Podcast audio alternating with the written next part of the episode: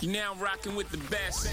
Welcome Please welcome, welcome all of you. to StarCast Ladies and gentlemen. with Flo and Max. Powered by Wyra. Das unterscheidet uns auch von vielen Tier-Apps oder Tierhalter-Apps, die ich im Markt sehe, dass das Thema Gesundheit, also Petcare-Ökosystem, also Wellness und Wellbeing, sage ich mal. Und wir haben halt gemerkt, okay, ähm, es bringt nichts, wenn du, sage ich mal, nur in der Bubble des Tieralters drin bist, sondern die haben ja ganz natürliche Needs. Also neben der Verwaltung des Tieres, wir haben äh, Tierarztpraxen drin, wir haben Physios äh, mit drin, dann kannst du dich äh, rund um deine Haustiere und auch einfach innerhalb der Family organisieren. Der Pet Care Manager, dass du sagst, okay, ich teile meinen Hund vielleicht mit äh, meiner Partnerin und meinem Kind und wir gucken so ein bisschen, dass wir uns gegenseitig bei den To-Dos auf dem Laufenden halten. Liebe Startcast-Fans, willkommen zurück zu unserem kleinen Nischen-Podcast. Von Paul Ripke wurden wir letztens gefragt, fand ich eigentlich ganz witzig, der uns gefragt hat, gibt es denn eigentlich Startcast-Fans? Ich möchte es bejahen, es gibt Startcast-Fans. An der Zahl habe ich drei, meine Frau, meinen Sohn und meine Mutter. Ähm, meine Mutter lässt sich herzlich grüßen, lieber Florian. Sie sagt, ähm, sie versteht meistens nicht von, äh, sie versteht meistens nicht, von was du sprichst, aber sie findet dich sehr herzenssympathisch. Dementsprechend ähm, schön, äh, schön euch zu hören, schön euch zu sehen. Ähm, und äh, heute haben wir einen Gast aus München, die nicht, sag ich mal, uns, dem Florian und mir eine direkte Hilfe sind, sondern eher sich um die vierbeinigen Wesen oder die dreibeinigen Wesen, kommt darauf an, ob man Känguru zu Hause hat, ähm, sich darum kümmert. Habe ich damit recht, lieber Julian? Ja, absolut. Erstmal Hi von meiner Seite und danke, dass ich hier sein darf. Schön, euch hier äh, in der trauten Dreisamkeit zu begegnen. Genau, wir von Petleo sind, wenn man so möchte, das kleine digitale Helferlein tatsächlich nicht nur für die Haustiere selbst, sondern auch für die Tierärzte und äh, die Patientenbesitzer. Wir sagen immer ganz gern, da gibt es so ein Dreieck, weil der Patient, anders als in der Humanmedizin, eben von dem einen meistens zum anderen kommt und wieder zurück. Aber genau, im Kern geht es darum, dass wir Haustieren und denen, die am Haustier sind, einfach helfen und haben da ein paar ganz gute Lösungen. Schwerpunkt Gesundheit, aber dazu später wahrscheinlich noch ein bisschen mehr im Detail. Richtig. Sag mal, hast du selber Haustiere oder wie bist du auf die Idee gekommen, dieses Unternehmen zu gründen oder wie ist das überhaupt äh, zustande gekommen? Magst du mal ein bisschen zu der Geschichte auch erzählen? Genau, gerne. Ähm, Spoiler vorweg, ich habe aktuell keine Haustiere. Ich wohne in einer Stadtwohnung und ähm, ich bin auf dem Land groß geworden, hatte zu meiner Zeit, äh, als ich noch im Ulmer Speckgürtel bei meinen Eltern gewohnt habe, tatsächlich zwei Schildkröten. Ähm, die habe ich dann während dem Studium tatsächlich äh, an, eine, an einen großen Privatzoo, sage ich mal, wieder zurückgegeben, weil ich es immer wichtig finde, dass Tiere, die man bei sich hält, sich bewegen können. Die Junge, Idee was waren das für Schildkröten? Was waren das für Schildkröten? Griechische äh, Breitrand. Landschildkröten waren das. Shigi und Schiller Also hießen sie damals. Also keine zwei Meter Schildkröten, das klang gerade so, die hast du an so einem Zoo zurückgegeben. So. Nein, das nicht, aber ich habe mich damals tatsächlich ähm, ein bisschen handwerklich betätigt und habe den so ein 4x5 Meter Gehege draußen gebaut und habe auch aus äh, Plexiglas ein riesengroßes Gehege quasi im, im Winter oder im Herbst, wenn es zu kalt war, in den Keller gepackt. Natürlich haben sie auch im Kühlschrank überwintert. Also es ist relativ aufwendig und ich habe einfach gesagt, in der Stadtwohnung habe ich einfach so wenig Platz, dass ich das weder den Tieren noch meiner Stadtwohnung oder mir zumuten Ja. möchte. Also ein Herz für Tiere durch und durch. Das ist sehr fair, das ist ein sehr fairer Punkt, ja. Absolut. Genau, und ähm, das, das größte Herz für Tiere, oder wie echt Pet Leo entstanden ist, das war ja die eingängliche Frage, hat, glaube ich, die Fulia, unsere äh, Mitgründerin, das ist die Tierärztin an Bord, die tatsächlich schon 2019, das war ähm, noch vor meiner Zeit, beziehungsweise vor meiner aktiven Zeit bei Pet Leo zusammen mit ihrem Mann, dem Bülent und dem Karim, ähm, die beide von Teleklinik kommen, sich so ein bisschen die Frage gestellt hat, wie kann man der Tiermedizin durch Digitalisierung helfen?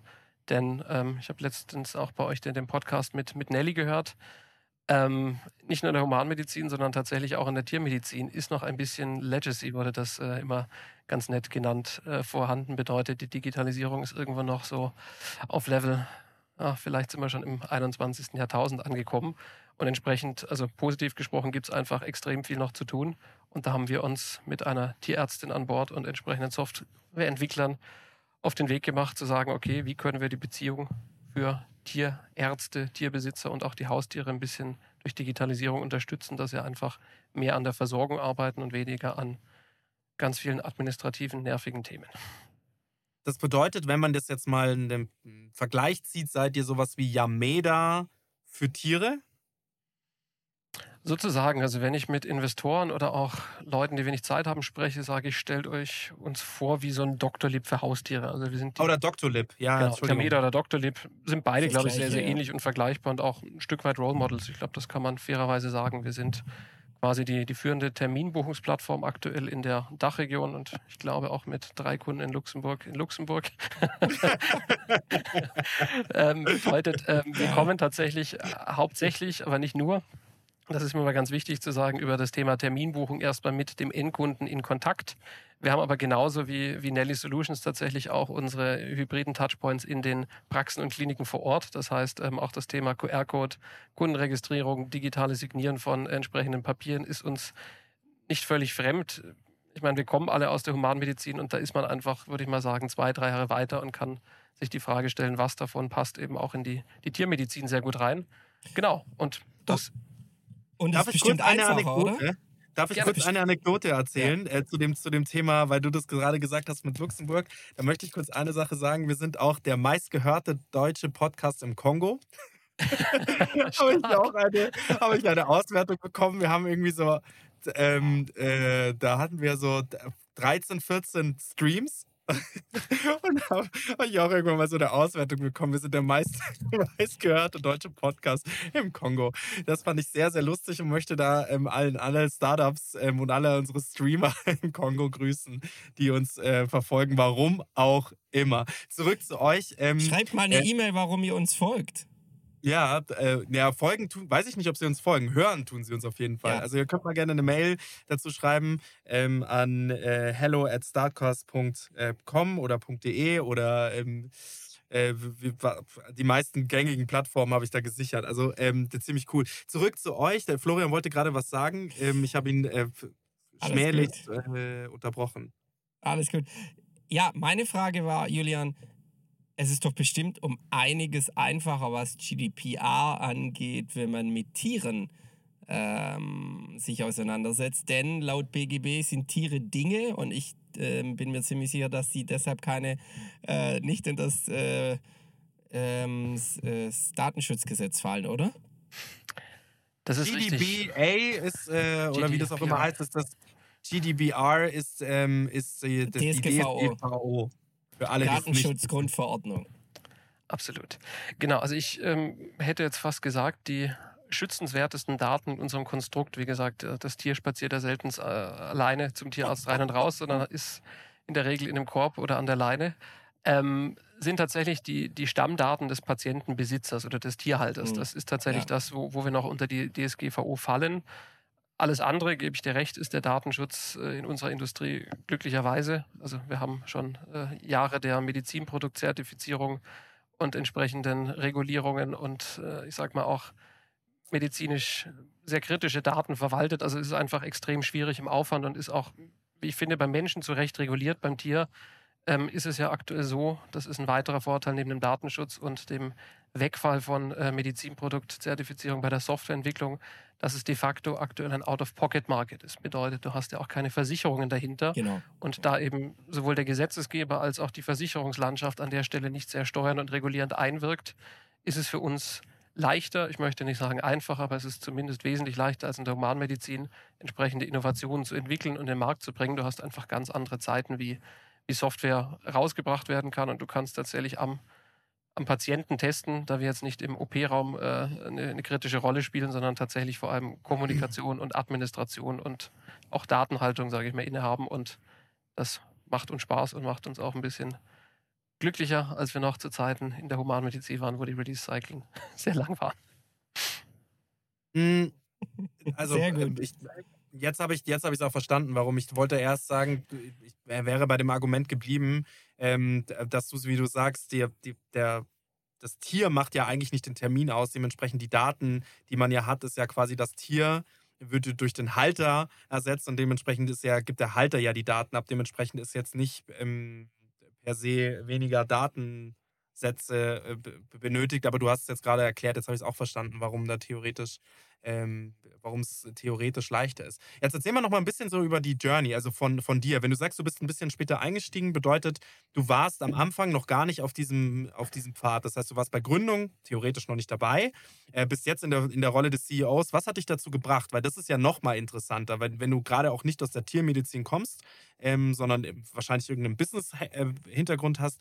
Wie kam es? Wo kamst du her und wie bist du dann in dieses Unternehmen ähm, gerutscht, gefallen? Gerutscht, gefallen. Es, es kam mir zugeflogen. Nein, also wir haben ähm, uns allesamt 2018, 2019, das war eine sehr, sehr interessante Zeit auch in der Humanmedizin, wo gerade das Thema Telemedizin einfach sehr, sehr hoch gekocht war. Da sind, sag ich mal, die Regulatoren ähm, ein Stück weit auch den Innovatoren entgegengekommen. Man hat erste Pilotprojekte gehabt und zu der Zeit war, ich sag mal, das ganze Petleo-Team, was im Kern das auch gegründet hat, abzüglich der Tierärztin logischerweise, ähm, unter der Fahne von Teleklinik. Also wir haben seinerzeit technisch zum Beispiel das erste E-Rezept in Deutschland noch mit der KV Baden-Württemberg damals umgesetzt. Da haben wir uns allesamt kennengelernt. Dann ist so ein bisschen ähm, die Teleklinik-Truppe der ersten Runde, hätte ich jetzt mal gesagt, in verschiedene Ecken und Enden weitergezogen. Ich bin für meinen Teil in der Humanmedizin geblieben, aber bin mehr ins Telemonitoring gegangen. Also ich habe mit dem Gründer von der äh, Teleklinik, dem Patrick Palazin, der auch bei uns äh, investiert ist tatsächlich, ähm, IATROS, das digitale Herzzentrum, mit aufgebaut. Da ging es um das Thema Telemonitoring. Also wir glauben eher an Pfade. Also Telemedizin alleine ist, ist kein Allerweltsheilmittel, sondern es muss halt sinnvoll so in eine Arzt-Patienten-Beziehung eingebaut werden, dass es einfach Mehrwert stiftet. Also man spricht ja immer so von diesen sogenannten positiven Versorgungseffekten. Und da wir haben beim Menschen halt erkannt, dass gerade bei chronischen Erkrankten einfach viel Betreuungsbedarf da ist und entsprechend auch eine Einbindung von, von, von Wearables.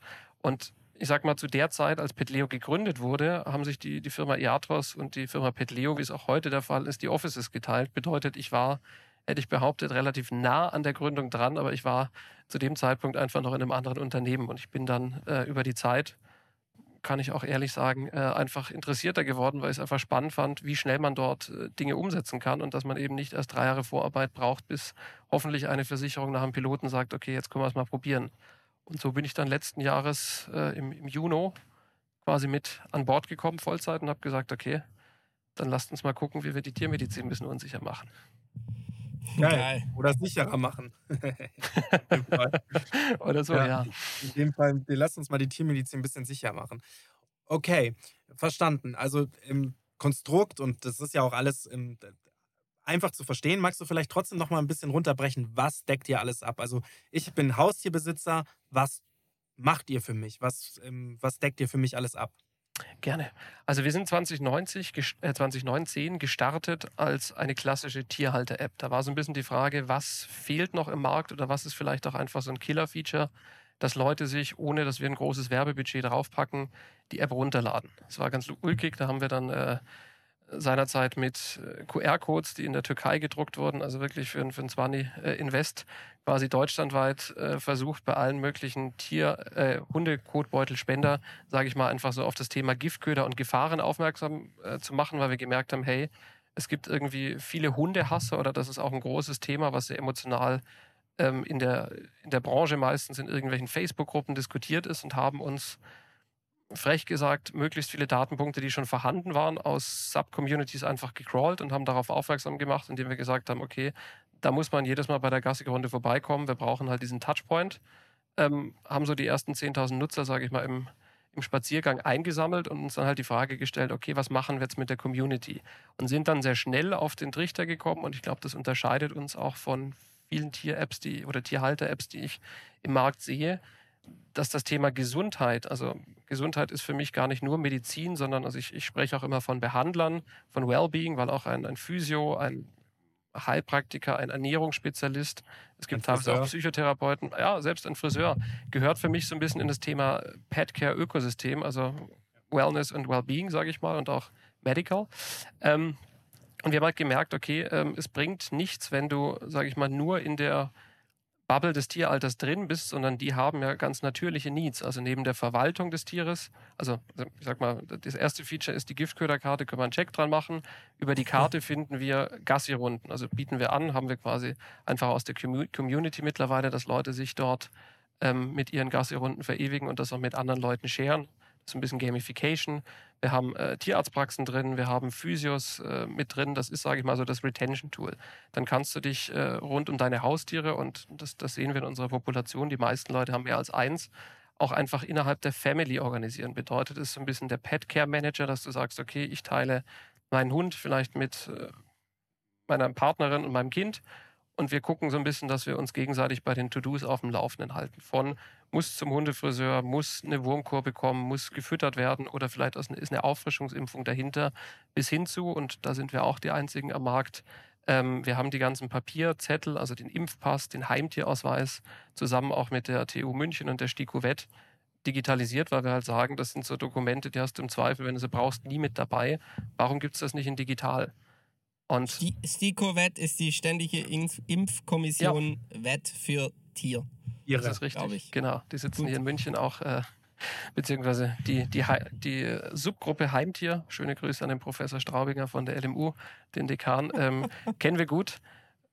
Weil ich sag mal, die haben genau das gleiche auch wie, wie bei uns bei Menschen noch zu Covid war. Da ist halt Zettelwirtschaft hoch 10 und wir stellen uns immer die Frage, was hilft dem Tierhalter in seinem Alltag und wie kann ich das, und das ist, sage ich mal, der, der Stretch, den wir jetzt auch in Richtung B2B dann gemacht haben, ab 2020, verbinden. Und die Antwort ist, es muss halt von vielen Seiten an diesem Tier gearbeitet werden. Und das versuchen wir mit unserer Plattform schrittweise zu ermöglichen. Mhm. Also eigentlich alles, wenn ich zusammenfasse. Ihr versucht eigentlich, dass ich komplett mein Haustier und auch natürlich seine Gesundheit in dieser App managen kann als Endkunde und auf der Arztseite eben Termin, ähm, Terminorganisation. Es gibt auf jeden Fall keinen vergleichbaren humanen, keine vergleichbare humane App. Also nichts für den Menschen ist ähnlich wie ihr, weil es In deutlich mehr als das, weil, weil es deutlich weitreichender ist als das, was ich am Anfang eben gesagt habe, das Yameda für Tiere, weil wie du eben sagst, es ist möglich, ähm, Familie zu scheren, Aufgaben zu scheren, Gassigeh-Runden zu scheren. Ähm, das, ist, das ist schon deutlich mehr. Also es ist eher so ein, ja, wie du es eben sagst, äh, Wellbeing und Wellness Medical App. Sozusagen, genau. Also es ist, es ist, sage ich mal, nicht ganz trivial auf der To-See-Seite, weil du hast halt super viele Dinge, ja. die du mit dem Tier, übrigens auch über das ganze Leben des Tieres äh, vornimmst. Also wir haben natürlich auch einen Content-Blog, wo wir den Leuten äh, entsprechendes Wissen von Tierärzten aufbereitet an die Hand geben. Ähm, aber unterm Strich ist es halt so, du hast halt nicht so diesen einen Use Case nur da drin, sondern wir wollen schrittweise, und das machen wir auch nach einem Plan, also nicht nur äh, wir testen mal und gucken mal, was funktioniert, sondern wir wollen eben schrittweise mehr und mehr Relevanz auf der B2C-User-Seite haben und alles, was wir auf der B2B-Seite machen, und damit verdienen wir aktuell auch unser Geld, das muss man auch äh, offen und ehrlich sagen, muss durch den Checkmarkt durchlaufen. Wenn es einmal durchlaufen wird, dieser Prozess, das kann Terminbuchung sein, das kann das Teilen der, der, der Akte und der Daten sein, das kann die Kundenregistrierung sein und das wird zukünftig auch das Teilen eines Falles äh, zwischen Behandlern sein, muss halt mindestens fünf Minuten Zeit sparen, denn ansonsten ähm, ist es auf der B2B-Seite einfach nicht super relevant. Kurzer Hintergrund mhm. dazu, also während in den letzten zehn Jahren irgendwie 50 Prozent mehr Haustiere zuletzt durch Corona sehr stark gepusht im Markt sind, ist die Zahl der Behandler, und das ist sowohl ärztlich als, sage ich mal, auch äh, auf der anderen Seite relativ konstant geblieben. Das heißt, aus unserer Überzeugung heraus haben die alle einfach ein Zeit- und Effizienzproblem, kein wirkliches Nachfrageproblem. Und das versuchen wir schrittweise anzugehen und zu lösen und immer mehr zu vernetzen. Es ist tatsächlich auch gar nicht so einfach, gute Tierärzte zu finden. Ich habe das Gefühl, dieses Handwerk, gerade wenn du so im städtischen Raum bist, da gibt es viele, die sehr auf Geld auch das klingt jetzt böse, aber sehr auf Geld auch aus sind, weil Tiere sind meistens ganz anders versichert als wir. Da wirst du gleich mal zur Payroll gebeten, kaum betrittst du überhaupt die Ein Eingangstür. Das wäre tatsächlich so ein Faktor, wo ich sagen würde, boah, also ähm, es ist ein Faktor, wo ich sage, das ist wichtig, zu sagen, ein Ranking-System, so, also so ein Rating-System, wo man da wirklich auch mal Feedback abgeben kann, weil das ist klar. Hat es die App? Ein Ranking-System? Mm, also wir haben uns für den Moment dagegen entschieden, dass wir wirklich die Ärzte bewerten lassen. Also das ist auch so ein bisschen die Frage, die haben sich auch ähm, Ameda und, und viele andere am Anfang stellen lassen müssen. Also willst du quasi denjenigen, der dir das Geld bezahlt, äh, bewerten lassen? Es gibt tatsächlich ähm, einige Tierarzt-Suchportale, also unter anderem in, in, einem der größten von Zuplus, das darf ich sagen, sind wir auch äh, mit der Terminbuchung integriert, wo eine entsprechende Bewertung stattfindet diesen Kampf in Gänsefüßchen haben wir für den Moment gesagt, werden wir nicht mitfighten, äh, sondern uns reicht es, erstmal eine Auswahl zu geben. Und in der Regel ist es auch so, dass die Leute sich nicht die App runterladen und dann nach einem Tierarzt suchen, sondern vielmehr über ihren Tierarzt, den sie meistens schon kennen und dann auch als Lieblingstierarzt hinterlegen, quasi auf uns aufmerksam werden. Also unser Akquisemodell ist, ist nicht über den, den Endkunden kommend, zum Teil ja auch über die Giftköderkarte. Da haben wir einen gewissen organischen Anteil, aber das Gros kommt wirklich aus einem B2B2C-Modell, weil wir einfach Touchpoints rund um unsere Kunden, die Tierärzte schaffen und so unsere Nutzer, die Tierbesitzer quasi in die, in die App reinziehen. Um nochmal ganz kurz auch mal, noch mal zu verstehen, wie verdient ihr euer Geld? Also woher kommt das durch die Tierärzte sozusagen? Genau, richtig. wir, haben, wir, haben, wir haben Pakete für also nicht Ärzte, sondern halt all das, was da halt da, ähm, mit drunter fällt. Äh, genau, also ich sag mal, es, es gibt ja in der Regel die, die Tierarztpraxis und die Tierarztklinik, um es relativ einfach zu, zu halten. Wir haben verschiedene Pakete, die wir sowohl den kleinen Praxen, also den großen Praxen und umgekehrt auch bei den Kliniken anbieten. Das ist immer so ein bisschen abhängig davon, wie viele Behandler sind dort tätig. Und Behandler ist in der Regel ein Arzt, kann aber genauso gut auch eine äh, TFA, eine tiermedizinische Fachangestellte sein, die dann quasi ihre Leistungen über uns buchbar machen. Ähm, es ist relativ simpel erklärt. Eigentlich ist es so eine Art Step-up-Pricing. Das bedeutet, wir kommen halt mit der Grundgebühr rein. Die ist in der Regel irgendwo zwischen 49 und 249 Euro, je nachdem, über welche Art von Kunde wir sprechen.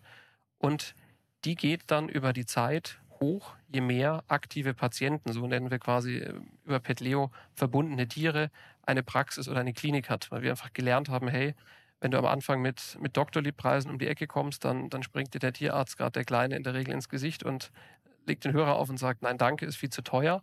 Wenn du ihm aber sagst, okay, guck mal, fang mal an mit einem Betrag, das ist ein Gegenwert von der Impfung. Wenn auch nur einer der, der Patienten quasi mehr kommt in, die, in die Praxis, weil wir ihn eben Multichannel über SMS, über E-Mail, über auch die App pushen können und zurückbringen können. Und wir sehen ja nachweislich auch, wer den Termin wahrgenommen hat, dann hast du das quasi schon drin. Und wenn du das Ganze mal 100 mal 200 mal 300 hast und dann irgendwann merkst, okay, wir sparen dir wirklich jede Woche, jeden Monat Zeit und deine Mitarbeiter können sich um das Wesentliche kümmern, dann sagen wir, okay, dann steigen wir quasi auch im Preis mit dir zusammen hoch. Und das ist ein sehr, sehr faires Modell, was auch super angenommen wird. Was kostet es nochmal pro Kunde? Was hast du gesagt? Zwischen 149 bis 249, oder? das hängt davon ab, wie viele Tierärzte du an Bord hast. Also wenn du ein Tierarzt bist mit einer Praxisangestellten, dann ja. fangen wir mit 49 Euro an. Und sobald du. 49? Genau, wir fangen mit 49 Euro an und sobald du deine ersten 120 Kunden hast, gehen wir quasi auf 99 Euro hoch und äh, steigern uns über die Zeit quasi mit deinem Kundenstamm. Um das mal ins Verhältnis zu setzen, wir haben Praxen, die haben, sag mal, drei Tierärzte und irgendwie zweieinhalbtausend Tiere schon in der App mit drin. Also es ja. klingt erstmal so, als wenn es, sage ich mal, sehr, sehr kleine Tickets sind, aber du steigst dann auch schön und auch vor allen Dingen planbar weil die Tierarztpraxen sich nicht großartig voneinander unterscheiden da äh, im Umsatz. Und da glauben wir, haben wir einen richtigen Hebel für uns gefunden. Mhm. Voll, also das, das klingt also sehr fair, weil es halt eben auch diese, dieses Arbeitserleicht diese Arbeitserleichterung ist. Können wir da mal ganz kurz drüber sprechen, was ihr so im, also du musst jetzt keine genaue Zahl nennen, aber so im Monat stellig an, an, an Umsatz generiert? Äh, ja, kann man sagen. Also wir sind aktuell im fünfstelligen Monthly Recurring Bereich noch unterwegs. Ähm, wir haben die Umsätze der Zwischenzeit, seit ich an Bord bin, ungefähr verzehnfacht. Ist nicht so schwierig, wenn du noch von einer vierstelligen Zahl, sag ich mal, kommst. Aber es ist schon ein bisschen was, was vor, äh, vor vorwärts gegangen. Und tatsächlich ist es gerade so, dass wir auch ähm, nicht nur auf der Umsatzseite, sondern wirklich auch auf der Kundenseite extrem wachsen. Also ich versuche mal ganz gerne auch ein bisschen Relation zu setzen. Ich meine, wir sind ein Pre-Seed-Startup, aber machen jetzt schon jeden Monat gut über 10.000 Buchungen ähm, und das schon seit einigen Monaten auch in Folge. Bedeutet, wenn du aus einer Buchung sagst, irgendwie 70, 80 Prozent der Nutzer kommen quasi das erste Mal mit dir in Kontakt und sind dann auch neu auf der Plattform, dann macht halt auch mhm. dieses Akquise-Spiel extrem Spaß zuzusehen und die Kurven sind extrem beeindruckend. Also ich, ich hätte mir in der Humanmedizin oft gewünscht, sowas sehen zu können, weil es halt viel einfacher ist, dort einfach die, diese Touchpoints zu kreieren und die Leute auch zu begeistern, denn es ist halt eher so Digitalisierungswüste. Äh, zwei Fragen hierzu noch, ja. die, die mich brennend interessieren. Hast du so Zahlen, wie die Haustierhalterzahlen sich verändert haben von, sage ich mal, Covid ist wahrscheinlich explodiert, ähm, mehr, wesentlich mehr Haustiere sich zugelegt worden. Ähm, hast du da so aktuelle Zahlen, wie viel Haustiere auf einen Kopf kommen, theoretisch in Deutschland?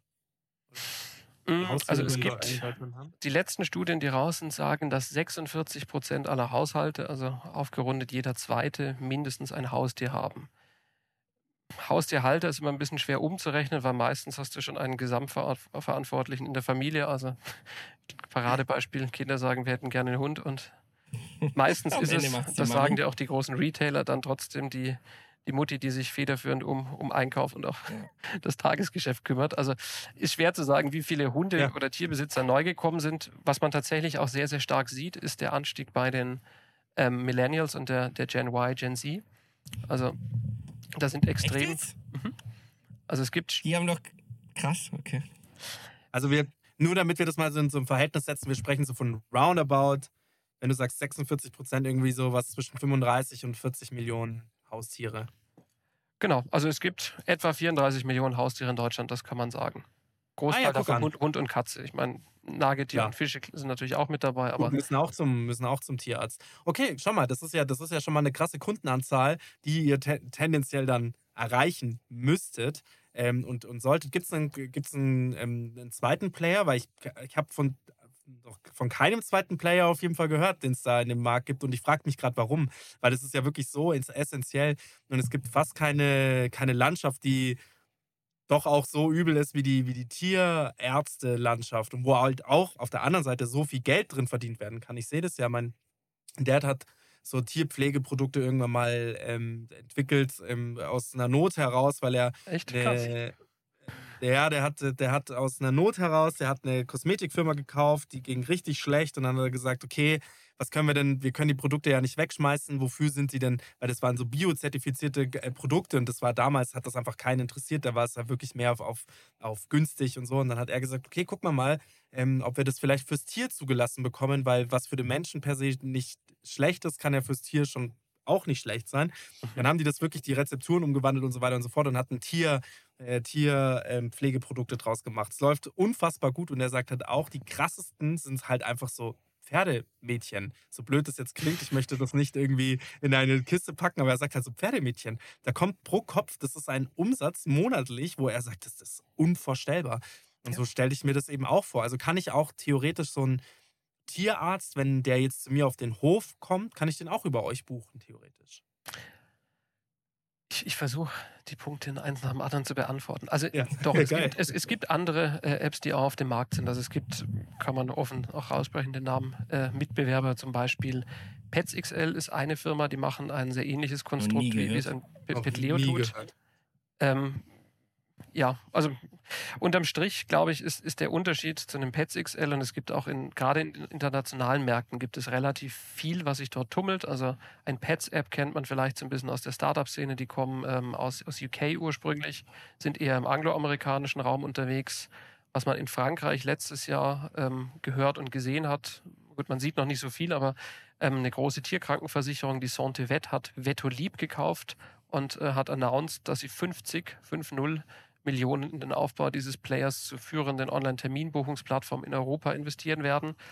Ähm, unterm Strich glauben wir, dass der Schlüssel einfach ist, sich mit den relevanten Praxismanagementsystemen, die, sage ich mal, vor den Tierärzten klemmen, zu verbinden. Davon haben wir jetzt sieben unter Vertrag.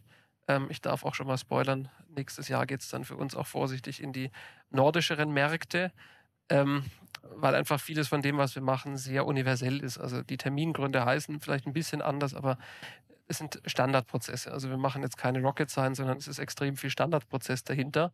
Ähm, ich glaube, unterm Strich wird es einfach eine Frage ähm, sein, wer möglichst schnell möglichst viel Market Share hat und auch den Tierbesitzer für sich und seine Lösung begeistern kann. Also ich glaube, da gibt es kein richtig oder falsch, sondern viele probieren das und wir sagen ganz gerne, machen ist geiler als wollen. Also lass mal loslegen. Geil. Genau. Sorry, jetzt habe ich den zweiten Part der Frage nicht, nicht beantwortet. Kannst du den mal wiederholen, bitte? Der Ich schon zweite wieder Part. vergessen. Äh, danke an euch beide. ähm, der erste Teil der Frage, den hast du sehr gut beantwortet. Vielen Dank auf jeden Fall dafür. Interessant auch, dass sie das, ähm, wie haben sie das äh, genannt? Ähm, Petolib? Also V- Vetolib, also tatsächlich wie, Vetolib, wie also Le Veterinaire, der, der, ähm, der, der Ja, Tierarzt. genau. Vet im Englischen. aber halt auch angelehnt an so dieses Doctor-Lib. Mhm. Ähm, wir werden auch gleich nochmal so ein bisschen auf äh, eure Zahlen eingehen, ähm, wie viel quasi, in, wie viel Vertrauen auch von InvestorInnen an, in euch gesteckt worden. Meine zweite, der zweite Teil der Frage war, wenn ich jetzt ein, ein, ähm, ein Pferdebesitzer bin, kann ich mir da theoretisch auch einen Tierarzt buchen, der zu mir auf den Hof kommt? Ja. Tatsächlich ja, danke. Genau, also wir Ah, haben okay. uns das Thema Pferd, das ist auch im entferntesten Sinne äh, ein Haustier, habe ich gelernt in meiner Zeit. Vorher waren sie für mich immer ein bisschen kleiner. Haben wir uns angeguckt. Ähm, gestartet sind wir klassisch mit Haustier. Also das Gros, muss man sagen, der Praxen und äh, Tierkliniken ist aktuell wirklich auch Katze. auf Hase. sag ich mal, das, das, das Kleintier oder das, das Haustier, was man selber ohne Anhänger transportieren kann, spezialisiert. Ähm, wir haben jetzt erste Kliniken und Praxen von Pferden tatsächlich, die auch live gehen. Also wir haben uns angeschaut, was müssen wir einfach im zweiten Schritt sowohl in der Buchungsstrecke als grundsätzlich auch, sage ich mal, im Handling mit ähm, mobilen Tierärzten verändern, als dass es für sie relevant ist.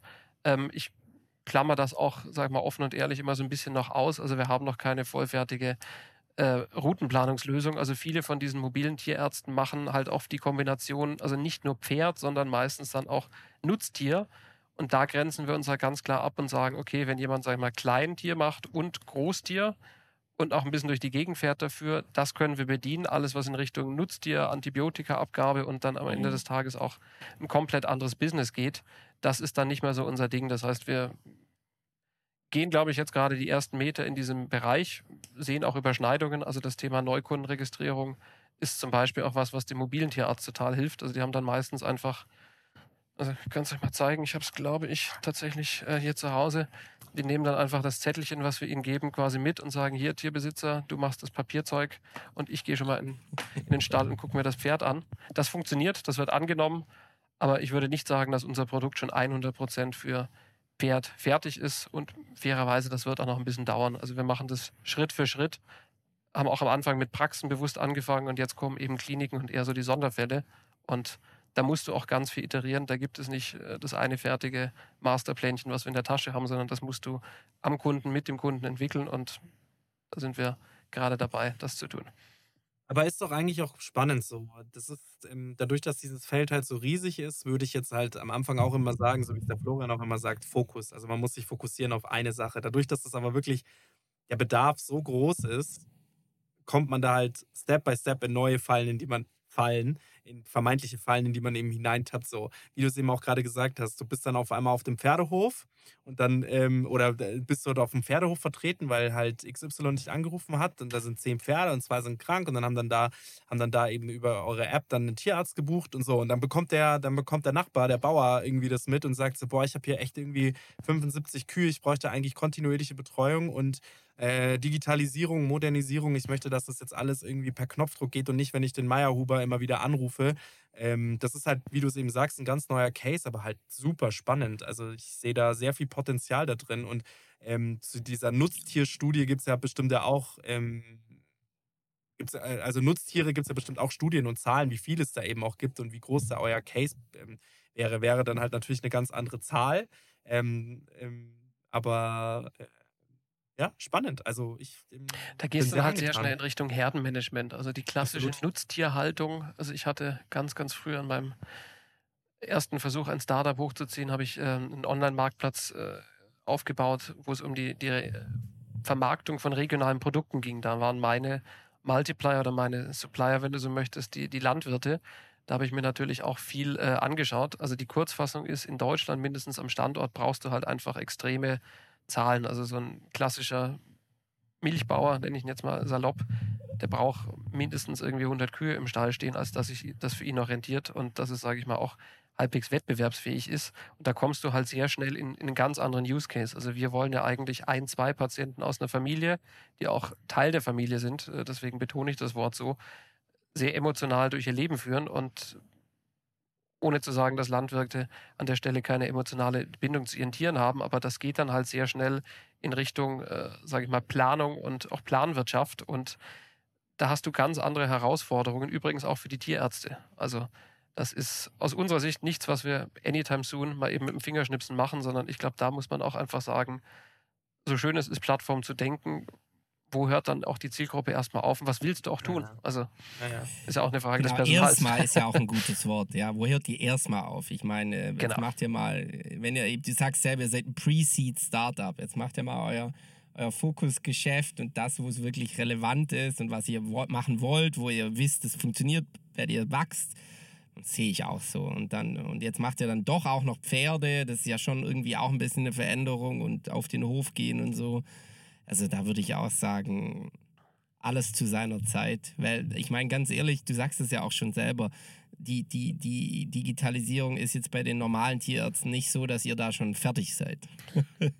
Voll. Ich sag nur dieses, dieses äh, ich glaube. sag nur dieses, diese Ideen, die man da haben kann, die sind ja so breit und halt auch der Need ist so da, ähm, dass auch Platz ist für mehrere Player. Ja, es gibt ganz andere Bereiche, wo du halt sagst, es ist nicht kein Platz da für mehrere Player. Also das ist, da ist be- beispielsweise, da- das sage ich jetzt einfach mal blöd, sowas wie Gorillas und, und, und, und, und ähm, Amazon Fresh oder wie die auch immer hießen und ähm, Rewe to go und äh, Flink. Ja, jetzt habe ich mal, jetzt habe ich genug genannt, um von keinem Ärger zu bekommen. Ähm, äh, bei denen ist es halt so, da finde ich halt, da hätte einer gereicht. Da hätte ein Player gereicht, um alle abzudecken, weil das, der Need des Online-Einkaufens, da hätte es nicht mehrere gebraucht. Klar, Businessmodell und so weiter, Abdeckungsgebiete, aber theoretisch hätte das über einen Player abgedeckt werden können.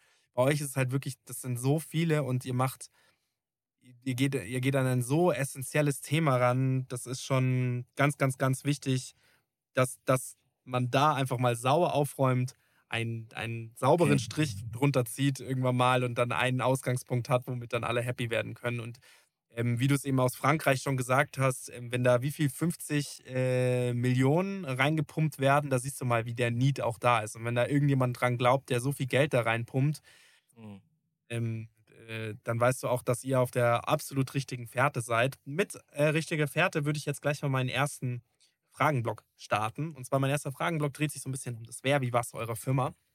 Und zwar jetzt mal aufgegriffen, ähm, du sagtest ja schon, du bist ein bisschen später dazu gekommen. Wie, wie viele Leute seid ihr ungefähr?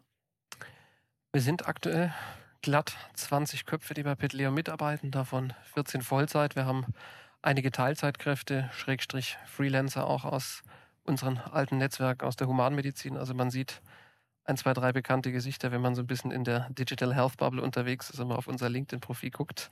Genau, gerade sind wir 20. Ja, Ja, sehr gut, aber 20 ist doch für, wann habt ihr gegründet? Also wann war äh, Unterschrift beim Notar?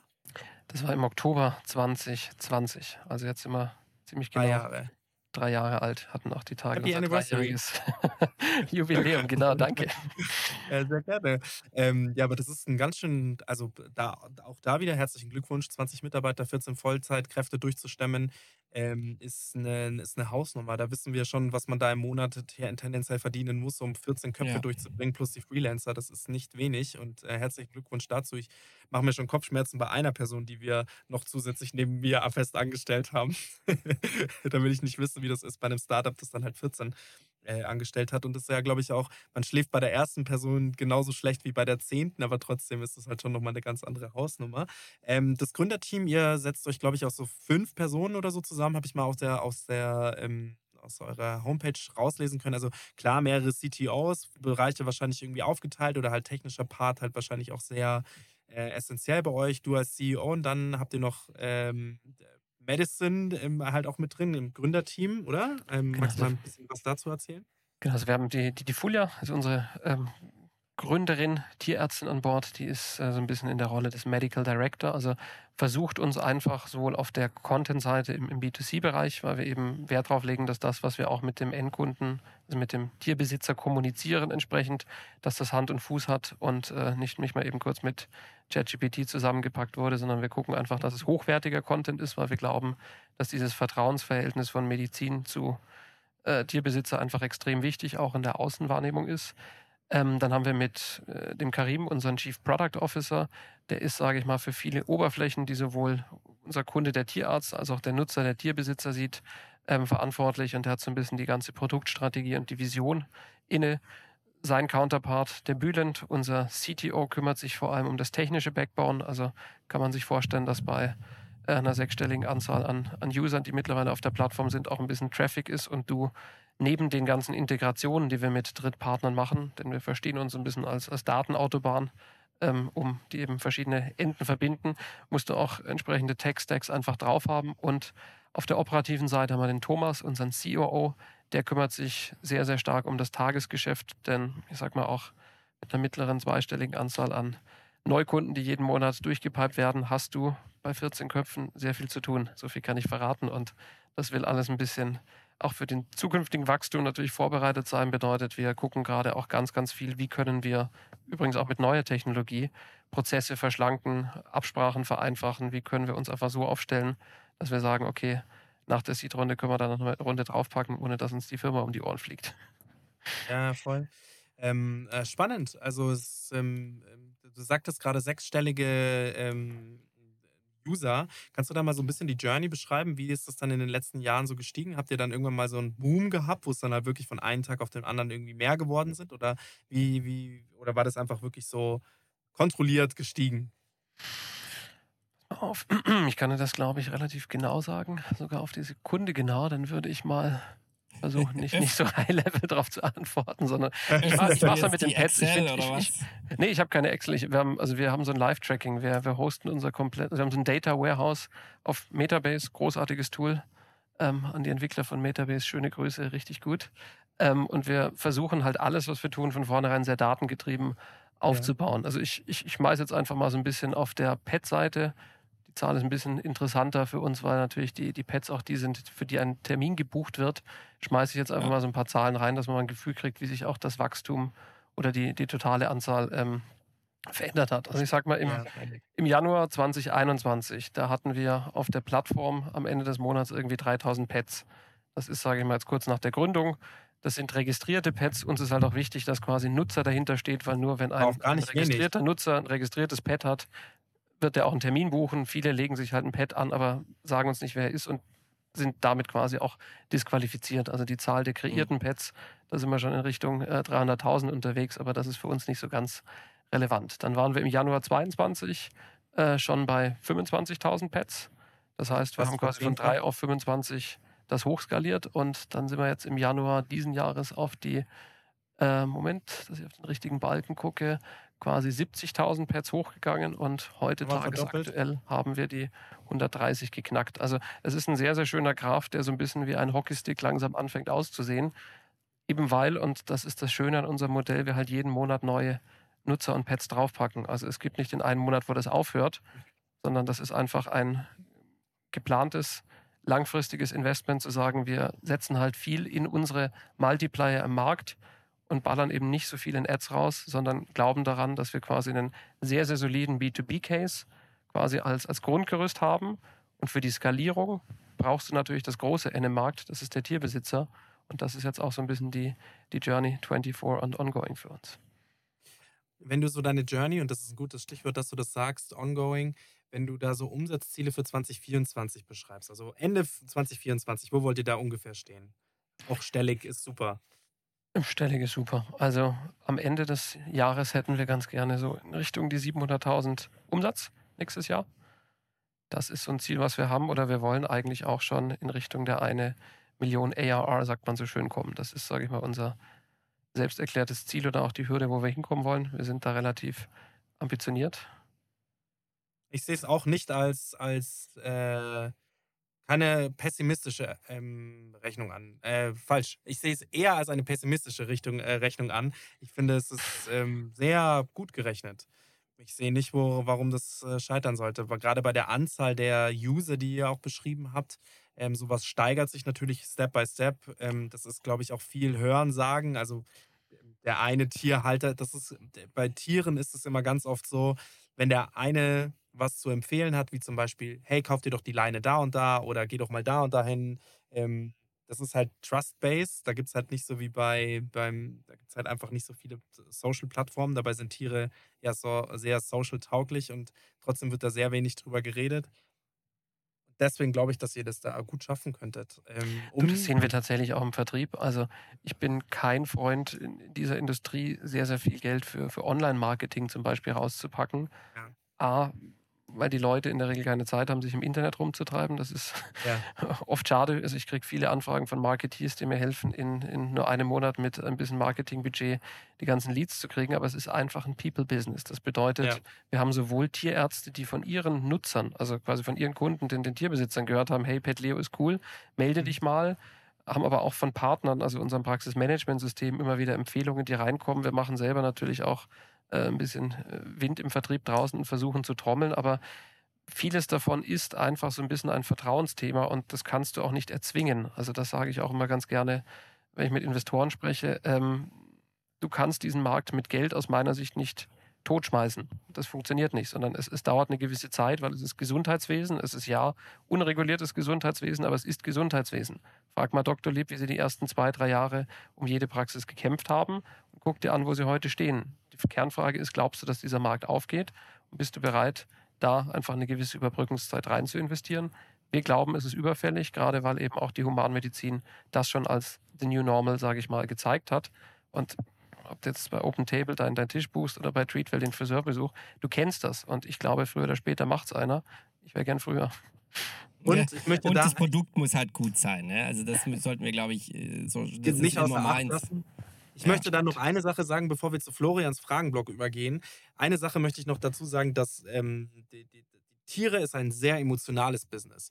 Ja. Die Menschen, ich weiß nicht, ich habe keine Studien dazu, aber es ist ein Gefühl und ich möchte dieses Gefühl kurz äußern. Menschen gehen deutlich weniger zum Arzt, als sie mit ihren Tieren zum Arzt gehen. Das merke ich ähm, an mir selber, wie oft ich mit meinem Hund beim Arzt war, versus wie oft ich beim Arzt war. Ich schmeiß mir halt eine Ibo rein und ähm, leg mich dann halt einen Tag ins Bett. Vielleicht müsste ich eigentlich zum Arzt, aber ich gehe halt nicht.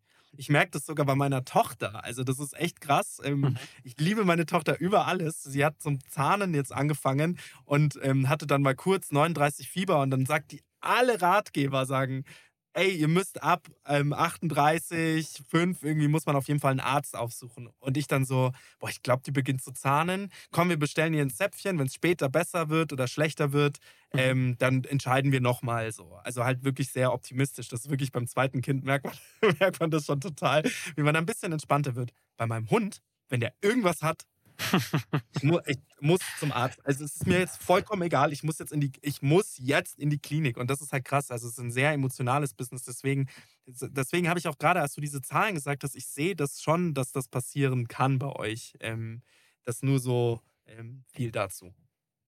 Ja, also ich glaube auch, ein, ein Haustier ist ja nicht nur ein Teil der Familie in der Wahrnehmung, sondern ein Leben lang wie ein Kind. Also Es ist ganz oft tatsächlich auch, und da möchte ich jetzt mal nicht mal von mir ausgehen, es ist tatsächlich auch, auch, auch, Kinderersatz. Deswegen ist es halt auch so emotionalisiert. Du, man kann sich viel leichter einen Hund ähm, zulegen als eben ein Kind. Und für ganz viele Menschen da draußen ist das einfach, ähm, egal ob das eine, eine Trauerbewältigung ist oder ob das einen psychologischen Hintergrund hat oder ob das dann eben halt sagt, hey, ich kann keine Kinder bekommen, warum auch immer, dann kommt, dann kommt mir halt ein Hund nach Hause, damit ein Lebewesen halt da ist. Und deswegen meine ich halt, es ist ein sehr emotionales äh, Thema und da gehen auch sehr viele Menschen sehr emotional ran, gerade weil man eben mit diesen Lebewesen nicht direkt kommunizieren kann, eben nicht fragen kann, hey, was stimmt nicht mit dir, wo hast du Bauchschmerzen oder so. Deswegen, ähm, da, sucht, da ist der Gang zum Tierarzt halt einfach öfter mal leichter als so, sozusagen ähm, bei, bei, beim, bei mir, beim Arzt. Also ich gehe deutlich seltener, das wollte ich nur damit sagen. Dementsprechend sehe ich, dass dieses Business absolut funktionieren. Warum ähm, äh, wir jetzt auch oder weshalb wir jetzt auch mal kurz zum Florian über äh, ähm, switchen, weil mich interessiert natürlich jetzt auch Florians erste Frage, die er dann immer bei seinem äh, Fragenblock hat. Ja, es geht um Finanzierung. Wie seid ihr denn finanziert bisher?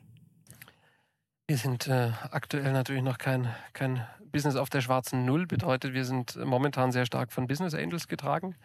Ähm, wurden ausgegründet auch von einem Praxismanagementsystem, was jetzt praktischerweise in der Zwischenzeit von einem riesengroßen Praxismanagementsystem aus den Nordics, die sind börsennotiert, ähm, aufgekauft wurden, inklusive auch unsere Anteile. Und das gibt uns jetzt einfach auch eine, eine große Chance, in die internationalen Märkte zu kommen, weil wir jetzt einfach den Schlüssel in der Hand haben oder einen Türöffner, sage ich jetzt mal, um genau in diesen Märkten, wo sie einfach schon seit vielen Jahren unterwegs sind und entsprechend das Vertrauen auch der Tierärzte gewinnen. Auch da ist Vertrauen extrem wichtig.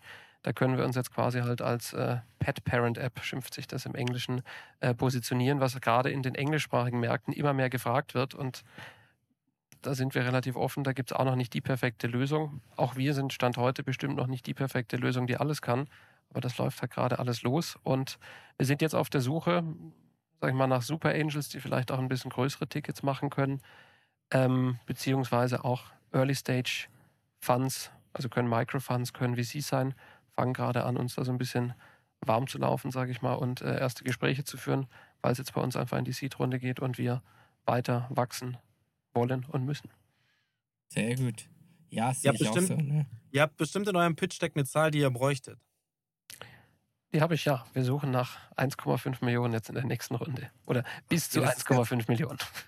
Das ist ja jetzt nicht, ich kann, Florian, da kannst du mehr dazu sagen, wie die Landschaft aktuell ist. Ich kann sagen, 1,5 Millionen ist jetzt nicht was, wo ich, wo es mich da, davor abschreckt. Also ich, auch da, cooler Markt, cooles, äh, cooles Business. Ich denke, also, er fragt ja auch den Falschen, aber Ja, der Markt ist schlecht gerade, aber ähm, äh, erstens gehen die Zeiten vorbei und zweitens ähm, ist es so, diese blöden üblichen Weisheiten gelten schon. Ne? Gute Startups bekommen immer Geld und jetzt, ja, es ist wahrscheinlich nicht der perfekte Zeitpunkt. Ich meine, das brauche ich dir jetzt nicht sagen, Julian. Ne? Du bist ja auch da äh, schon ein Weilchen Ich glaube, ich habe beide Phasen mitgemacht. Also ich habe Ja. äh, sowohl in der Hochzeit als äh, Freelancer die, die größte Seed-Runde im Digital Health Space ever, sage ich mal, in der Firma mit erleben dürfen, wo quasi dann äh, zwei, zwei gefordert über sechs gekommen sind, als auch jetzt, sage ich mal, zu Zeiten des Ukraine-Kriegs äh, im Fundraising gewesen. Also natürlich sind jetzt die Bewertungen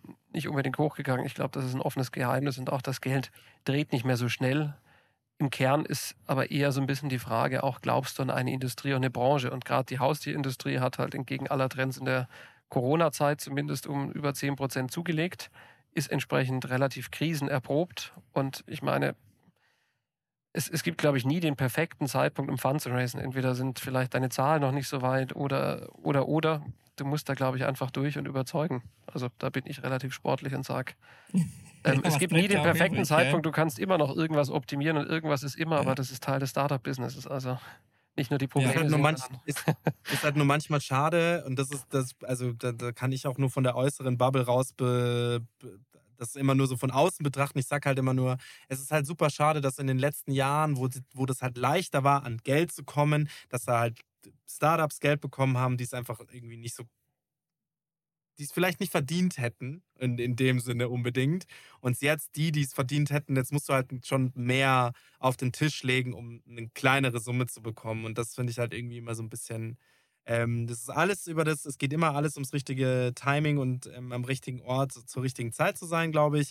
Ähm, also nicht 99 Prozent. Irgendein Gast hat letztens gesagt, 99 Prozent sind da dran. Ich glaube halt so, du musst sehr viel können und dann bist du schon irgendwann mal zum richtigen Zeitpunkt, auch zur richtigen Zeit am richtigen Ort, weil vieles führt dich da dahin. Aber es ist halt einfach irgendwie schade. Ich finde es immer so traurig zu hören, wenn wir dann so ab und zu so Ideen hören. Hier in dem Podcast ist echt auch so ein, auch sehr viel so, halt eine Laberrunde dann auch und man hört dann auch immer so geile Ideen und dann erzählen uns aber halt wirklich so kontinuierlich seit jetzt ungefähr einem Dreivierteljahr die, die Startups halt, die mit geilen Ideen hinkommen, hey, wir tun uns gerade echt schwer, Geld einzusammeln. Ähm, und das ist halt dann immer irgendwie so schade zu hören, wenn man halt versus vor ein paar Jahren noch mit den Startups geredet haben, die gesagt haben, oh, wir haben jetzt irgendwie 10 Millionen eingesammelt und das gemacht und hier und da. Und dann fragst du dich so retrospektiv immer so, boah, krass, dass ihr, dass ihr da, also das hättet ihr dieses, dieses Jahr auf jeden Fall nicht mehr gemacht. So. Also ich, ich finde, also ja, natürlich, klar, ich würde mich freuen, wenn wir quasi mit dem Finger schnipsen und, und das Geld würde auf uns fliegen. Gleichzeitig glaube ich, dass halt auch immer aus einer Krise eine entsprechende Chance entstehen kann. Und ich finde es tatsächlich auch ganz gut, wenn sich der Markt mal wieder ein bisschen bereinigt oder abkühlt, weil du Ja. halt einfach dann mehr auf ein, ein sage ich mal, ein bodenständiges Modell zurückgeführt wirst. Mhm. Und das, was wir im Kern machen, mindestens auf der B2B-Seite, ich lasse mal den, den B2C-Case an der Stelle äh, nicht skalieren gedanklich, das ist ein sehr, sehr planbares und sehr, sehr bodenständiges Modell. Aber genau danach suchen die, die Investoren jetzt. Also jetzt ist nicht mehr die Frage, wie viele Milliarden bist du in, in drei Jahren wert, sondern kommst du erstmal auf die schwarze Null. Zeig mir mal deine Unit Economics. Was hast denn du schon an Traction außer schönen Slides? Und da glaube ich, sind Ja. gerade die, die in der Zwischenzeit halt einfach ihre Hausaufgaben gemacht haben, besser dran. Und das vielleicht noch als, als Nebensatz. Also es war ja auch vor einem Jahr nicht einfach Fun zu raisen. Ähm, wir haben auch eine Zwischenrunde gedreht, aber die haben wir sogar überzeichnet, weil wir mehr Nachfrage als Angebot hatten. Ähm, und unterm Strich, glaube ich, zeigt das, dass es jetzt nicht völlig unmöglich ist zu raisen. Haben wir, haben wir schon mal abgefragt, wie viel ihr eingesammelt habt bisher? Ich glaube, ich habe es noch nicht beantwortet, Mhm. falls es schon abgefragt wurde. Nein. also wir haben, wir haben in Summe haben wir etwa 1,7 Millionen eingesammelt über ein paar Zwischenrunden. Sauber. Okay. Sauber.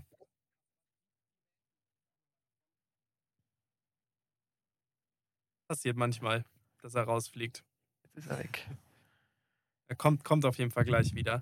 Ähm, ja, also äh, diesen Teil schneiden wir jetzt tatsächlich raus, ähm, äh, bis er wieder da ist. Ich wollte gerade Ähm, sagen, schneidet ihr das dann zusammen oder machst Ja, du die ja, Frage ja, zu ja. Passt. Ja, Okay, ja, cool. ja, ja, voll. Ähm, also, wie gesagt, tut ab, ähm, dass ihr das macht. Cool. Cooles Startup, ähm, cooles Unternehmen, äh, macht Spaß, auf jeden Fall. Ähm, euch beim Wachsen zuzuschauen. Ähm, ähm, vor allem, es wird ja auch auf jeden Fall noch paar, äh, paar Jahrzehnte hoffentlich so weitergehen. Ich So, lieber Florian, jetzt wiederhol deine Frage nochmal. Ja, boah, das nervt so arg, ey. Ähm, ich wollte dich fragen, mich interessiert eher die Zukunft. Was plant ihr denn mit dem Geld zu machen? Was, was, was, was, wo steckt das rein? Marketing, neuer Markt, Sales, produktseitig? Genau, also das ähm, eins, ich habe es ja vorhin schon auch so ein bisschen angesprochen, ist natürlich für uns jetzt äh, die Chance, mit einem starken Partner, der uns sehr nahe steht, äh, ein paar internationale Märkte uns näher anzugucken. Also natürlich brauchen Mhm. wir entsprechend einfach auch Leute auf der Sales-Seite, die, die im internationalen Vertrieb Hand in Hand, aber auch mit einer Vertriebsmannschaft, die es schon gibt, sage ich mal, Ja. äh, dass, dass das Kernbusiness voranbringen können. Wir sind auf der Produktentwicklungsseite jetzt so, dass wir diesen Monat, also wir sprechen Oktober 2023 aktuell, ein komplett neues Feature in den Markt schmeißen. Das nennt sich Überweiserportal. Das ist für uns auf der einen Seite ein super cooles Feature, um, ich sag mal, die doch sehr fragmentierte Landschaft, wie sie Stand heute jedenfalls in der Dachregion in der Tiermedizin ist, Mhm. mehr miteinander sprechen zu lassen. Also ich sag mal, den Tierarzt 1 mit dem Tierarzt 2, die in verschiedenen Häusern sind, zu verbinden. Das können Cool. wir, weil wir eben verschiedene Praxismanagementsysteme jetzt zusammengestöpselt haben und einfach auch den dritten Part, nämlich den Tierbesitzer, mitbringen. Und das Mhm. wird, glaube ich, ein extrem spannendes Feature, was uns auch auf der Vertriebsseite total reinhilft, weil du auf einmal eine Transparenz in den Markt kriegst, wer mit wem spricht, die heute fairerweise keiner, inklusive äh, der Verbände, wo wir es auch mal angefragt hatten, aus Eigeninteresse ähm, geben kann. Das heißt, du, du wirst dann auf einmal ein bisschen, bisschen schärfer auf einem Auge, was noch so halb blind ist aktuell. Und das nächste, das geht jetzt los und das wird vor allem dann auch äh, im nächsten Jahr weiter fokussiert werden, ist dann die Frage, wie kannst du eine sechsstellige Anzahl an Pets, die du auf der Plattform hast, mit entsprechenden Zusatzangeboten monetarisieren. Und ich will da nicht zu viel verraten, weil wir erst noch ein bisschen testen und unsere Wetten gerade aktuell platzieren, aber das ist mindestens genauso spannend und das ist dann aber auch ein eigenes Team, was du mit aufbaust. Also Ja. um deine Frage kurz zu beantworten, du wirst sehr stark wachsen. Auf der einen Seite im Produktteam B2C, auf der anderen Seite tatsächlich bei uns auch sehr viel in der Bestandskundenbetreuung, denn ich habe es euch vorher anskizziert. Unser Glück liegt eigentlich in zufriedenen Kunden, äh, Tierärzten und Tierkliniken, die auch über die Zeit mit uns wachsen. Das heißt, wir werden den äh, Support und vor allem auch das Thema Success zukünftig weiter ausbauen und auch personal entsprechend aufstocken. Und Sehr das schön. Schöne ist, letzter Satz, ähm, dass du, sage ich mal, an motiviertem Personal extrem viel aus dieser Industrie profitierst. Also jeder zweite Abgänger aus dem Studium will gar nicht dort arbeiten, weil sie sagen, das ist geisteskrank. Du arbeitest dich zu Tode, die Bezahlung ist schlecht. Ich würde doch lieber was mit der Industrie arbeiten, wo ich ein Wochenende habe oder vielleicht auch 30 Stunden arbeiten kann. Und genau von solchen Leuten, die, sage ich mal, aus der Industrie kommen und sagen, ich tue mir das nicht mehr an, aber ich würde gern anderen helfen, dass es besser wird, profitieren wir extrem. Also wir haben super, super krasse Bewerbungen jetzt auch gerade in den aktuellen Stellenausschreibungen, zum Teil auch von Ketten, das darf ich auch verraten, ähm, weil es einfach noch kein sehr attraktives Arbeitsumfeld ist. Und wir arbeiten Ja. dran, dass wir es bleiben und es für Sie hoffentlich bald wieder so ist. Sehr geil. Welche offenen Stellen versucht ihr gerade zu besetzen? Das ist jetzt mal so, ähm, oder was sucht ihr ganz dringend? Ich meine, wir versuchen hier auch immer ein bisschen unseren Podcast zu nutzen, um äh, und unsere ZuhörerInnen zu nutzen, um zu ähm, akquirieren, dann Personal zu akquirieren, wenn ihr gerade sucht oder wenn du sagst, hey, genau in dem Bereich, wenn wir wirklich dringend suchen, ähm, hau raus. Also ich glaube, es ist gerade vor allem das B2B-Team, weil wir eben auch so schnell wachsen und so schnell größer werden, wo ich sage, da würde uns jemand im Sales, das ist eine Stelle, die ausgeschrieben ist, aktuell sehr gut tun, dass es auch weiterhin viel Wachstum gibt. Dann suchen wir aktuell im Customer Support, Schrägstrich Success. Das halten wir uns ein bisschen offen, weil meistens ist nur Support ein bisschen langweilig, aber wer nicht Support kann, kann auch keinen Success. Also du musst da eigentlich bei uns ein bisschen das Produkt und die Kunden kennenlernen und dann kannst du ihnen auch nicht nur auf Anfrage, sondern auch proaktiv helfen. Und genau, wir bauen da gerne auch in der Größe, in der wir sind, um Menschen eine entsprechende Stelle, nicht umgekehrt, weil bei uns kann man, wie man sich vorstellen kann, relativ viele Dinge tun oder umgekehrt, wenn man nur eins macht, dann würde viel auf der Strecke bleiben, was sonst noch getan werden möchte. Ja, ja, gebe ich dir recht. Julian, geil, dass du da warst. Vielen, vielen Dank und ich finde es einfach immer auch wieder schön, wenn wir Startups aus München ähm, bei uns im Podcast auch haben. Es macht ich habe es ja eben gerade schon gesagt, sehr viel Spaß, euch zuzuhören, sehr viel Spaß, dir zuzuhören, wenn du darüber eben auch einfach erzählst. Man merkt, dass du brennst dafür. Es ist kein einfaches Feld, aber es ist halt ein cooles Feld, weil hatten wir auch tatsächlich noch nie. Unsere Vierbeine hatten wir noch gar nicht bei uns im Podcast mit, äh, mit ähm, vertreten, was halt einfach auch mal schön ist, dass es dieses Feld eben auch gibt. Ähm, vielen Dank für deine Zeit. Schön, dass du da warst und ähm, ich bin gespannt, was die nächsten Jahre so passiert. Also äh, vielleicht noch eine letzte Frage dazu. Euch gibt es als App, man kann euch als App runterladen oder seid ihr eine reine Online-Plattform man gibt www.petleo.de ein? Oder wie findet man euch? Wir sind beides tatsächlich. Also ich glaube, wir waren eines der allerersten Startups, die schon 2090, äh 2019, ich sage mal 90 irgendwie, äh, sich, sich, mit, mit Flutter in der App-Technologie auseinandergesetzt haben. Ich glaube, wir waren Alpha-Tester in Deutschland, also eine der ganz, ganz frühen Firmen, die auf diese Technologie gesetzt hat, was es uns ermöglicht, nativ, also wir sind App, äh, sowohl iOS und Android, klar, aber ich sage auch immer ganz gern auf dem Internet Explorer mit Windows 98 Hybrid-in Web zu funktionieren. Also das Einzige, was sich ändert, ist das Seitenverhältnis.